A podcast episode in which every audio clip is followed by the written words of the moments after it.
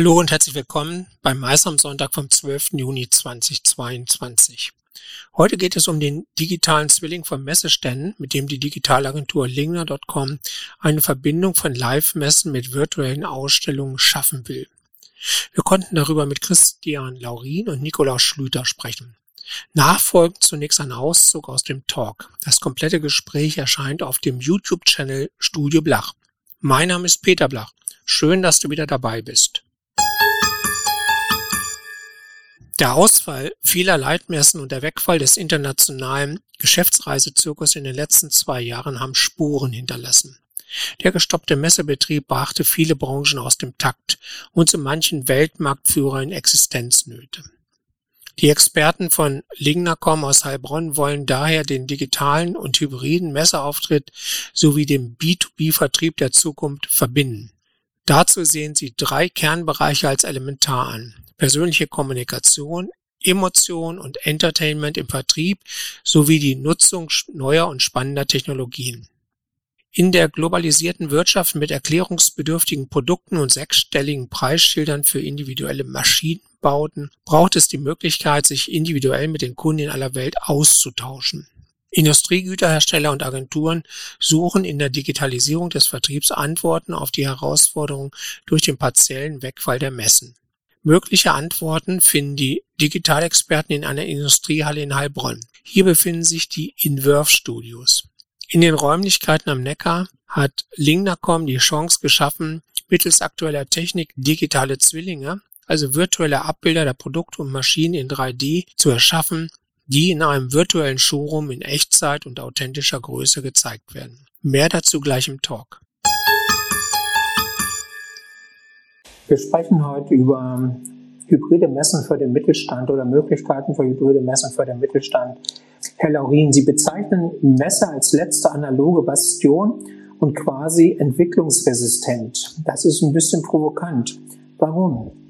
Ja, entwicklungsresistent ist haben, glaube ich, vielleicht haben, haben Sie haben Sie jetzt gesagt, ähm, aber insgesamt ähm, ja, kann man schon sagen, dass äh, sich die, ja, dieses Zeitalter der Messen so ein bisschen verändert hat, vor allem natürlich auch durch Corona. Jetzt ist es schon über zwei Jahre her. Man hat auch viel Zeit gehabt, sich zu verändern. Und analog, äh, da bin ich auch ganz klar dafür, muss überhaupt nicht immer schlecht sein, um Gottes Willen. Also es ist so, dass vor allem, wenn man auch merkt, der persönliche Kontakt, der ist wichtig. Äh, auf Messen ist der sehr verstärkt und bei einem Feierabendbier wird vielleicht auch noch der eine oder andere ja, Vertrag unterzeichnet. Aber das ist ja nicht mehr alles. Ähm, also wir haben auch bei unseren Kunden gemerkt, dass gerade auch der Messekalender hat sehr viel vorgegeben, was das Thema Produktlaunches, Neuentwicklungen ähm, vorgibt. Ne? Und das ist jetzt nicht mehr der Fall. Also tatsächlich muss man jetzt so ein bisschen schauen, wo kommen die Produktlaunches her, wo passen sie rein und ähm, Messen sind ausgefallen. Ja, es ist tatsächlich so, dass auch viele, ähm, ja, der, der Reiseverkehr auch heute noch schwierig ist, dass gar nicht alle der Messe auch, ähm, ja, gar nicht alle bei der Messe teilnehmen können. Von daher ist es für uns wichtig, das so ein bisschen neu zu erfinden und ja, zumindest gerade den Produktlaunch, also wenn es darum geht, ich habe etwas Neues, den zu digitalisieren, zu virtualisieren, ähm, sonst findet der A gar nicht statt oder nicht für alle, weil tatsächlich ist auch, weil wir merken, dass man immer Menschen verliert, wenn man ausschließlich analog auf Messen unterwegs ist. Aber ich glaube, am Ende ist es eine Kombination. Also der, der digitale Produktlaunch, die, also die virtuelle Produktdemonstration gepaart mit einer regionalen Messe, also regionalen Hands-on-Kursen, weil am Ende ähm, das Produkt meistens oder sehr häufig ist es eben ein Produkt, was auf Messen steht. Das will man einmal anfassen und das wird auch so bleiben.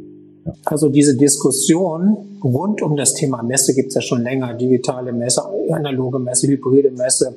Momentan, also jetzt so post-Covid ist es ja eigentlich eher so, dass alle sagen, oh, endlich können wir uns wieder sehen und sprechen und äh, das ist ein anderes Live als dieses Live, was man jetzt zwei Jahre lang am Bildschirm hatte. Es gibt natürlich Meinungen in beide Richtungen und wenn man jetzt mal analoge Messen, Live-Messen im klassischen Sinne in Frage stellt, was sind denn die Alternativen und ähm, wenn man jetzt dieses Zwischending vielleicht auch noch gleich thematisiert, was beinhaltet für Sie der Begriff hybride Messen? Also was wir sehen, ist, dass vielleicht das Wort hybride Messe dann, dass, dass es den Terminus gar nicht mehr geben wird, sondern dass es eher dahin geht, hybrid zu sein, also äh, den digitalen Vertrieb äh, zu kombinieren mit lokal, äh, mit lokalen Hands-on-Kursen. Also wenn man nach Asien schaut, da haben wir auch gesehen, das Thema Live-Shopping in allen möglichen Branchen ist da ja riesig und gerade dieses eins zu eins, der eins zu eins Verkauf oder die Beratung äh, finden wir eigentlich sehr wichtig. Also dass man sich wirklich Zeit nimmt, äh, auch das Publikum verkleinert ähm, ja auch gar nicht mehr für die große Masse bei jeder Veranstaltung arbeitet. Und ähm, es kommt eben daher heraus, dass wir gesehen haben, dass als Corona begann, ähm, viele Messestände, die es analog gab, virtualisiert wurden. Eins zu eins. Also wir haben einen Messestand, oh, den können wir nicht nutzen, dann bringen wir ihn ins Internet und dann kann man den besuchen mit der Ausstattung, mit den Maschinen, die auch analog da gewesen wären. Und das war so wahrscheinlich aus der Not geboren, aber überhaupt nicht die richtige Lösung. Also es ist eher für uns wichtig, eine, eine digitale Plattform zu haben, aus der man quasi aus der digitalen Schublade jegliche Art von Produkt, Maschine, ja, oder eben das, was man anbietet, herausholt, um es dann wirklich in kleineren, äh, dichteren, aber auch kürzeren Gesprächen darstellen kann. Genau. Ja. Und so, so haben wir es jetzt auch zuletzt getan, dass wir äh, aus einer digitalen ja, wir haben einen digitalen 3D-Print, also einen 3D-Printer digital gelauncht. Das bedeutet also erstmalig der, der Welt in einer, in einer Show gezeigt, was es alles kann, aber tatsächlich hat dann vor Ort in den Ländern ähm, haben da Hands-on-Kurse stattgefunden und wirklich äh, einmal selbst anfassen und, und, und probieren, weil das, das gehört einfach dazu. Ähm, wenn wir jetzt nochmal bei diesem virtuellen Part bleiben, was sind denn die Voraussetzungen für Virtualisierung damit sie auch funktionieren? Wie, wie, wie geht man daran als Mittelständler? Ja, also Virtualisierung basiert ja zunächst einmal auf digitalen 3D-Produktdaten. Also irgendwelche Daten ähm, benötigt, um, um sie virtuell darzustellen. Ähm, das heißt, es ist erstmal von Vorteil, ein digitales Abbild seines Produktes irgendwo zu haben. Heutzutage eigentlich auch Standards. Die CAD-Tools ähm, sind in der Produktentwicklung ja, ja ähm, gang und gäbe. Wir sprechen da von dem sogenannten digitalen Zwilling. Das Weitere ist dann eine Mischung aus Technologie und Konzept. Der Herr Laurin hat es ja gerade schon gesagt.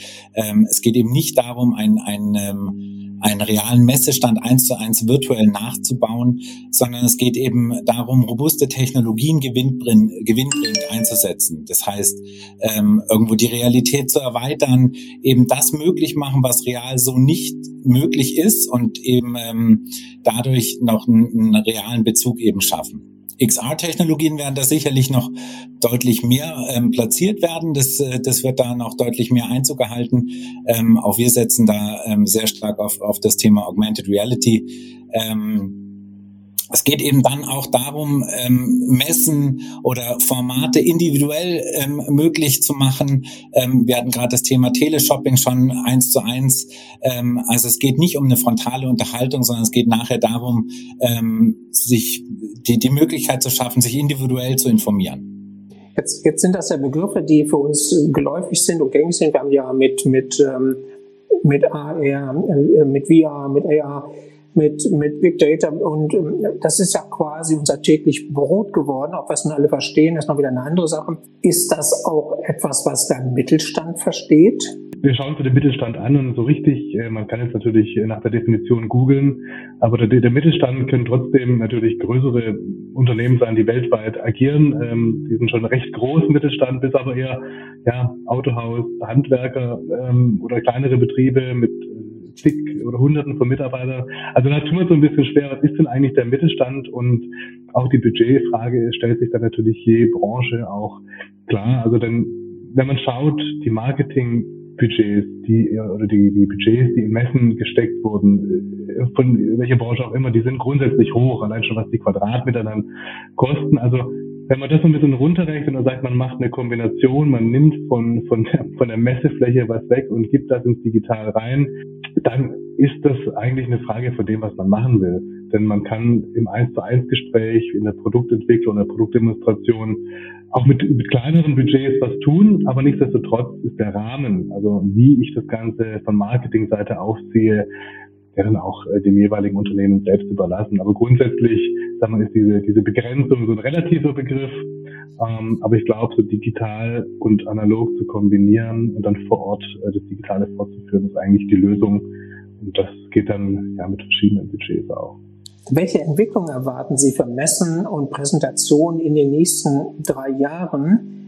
Ich, ich hatte gerade schon so ein bisschen, bisschen angerissen, also das Thema ähm, Individualisierung und, und das einzigartige Erlebnis ähm, wird auch im digitalen ähm, hybriden Messebereich sicher noch deutlich zunehmen. Also wir, wir ähm, erleben ja solche ähm, Keynotes, Events ja akt, ähm, aktuell noch sehr frontal. Ähm, es gibt immer eine Q&A am Schluss, also das ist so, so der Bezug zum, ähm, zum äh, Zuhörer, zum, zum Teilnehmer. Das wird, wird sicher noch deutlich interaktiver passieren. Ähm, da wird, wird auch, ähm, ja, auch in der Richtung wird es deutlich hybrider der Messebesucher oder der, der Besucher generell will letztendlich ja selber entscheiden, wie er sich informiert. Dann ähm, das ganze Thema digitaler Zwilling wird natürlich sehr, sehr deutlich zunehmen. Das heißt, ähm, dass die Konzerne jetzt schon den Fokus drauf legen sollten, digitale Abbilder ihrer Produkte jederzeit zur Verfügung haben für solche Events.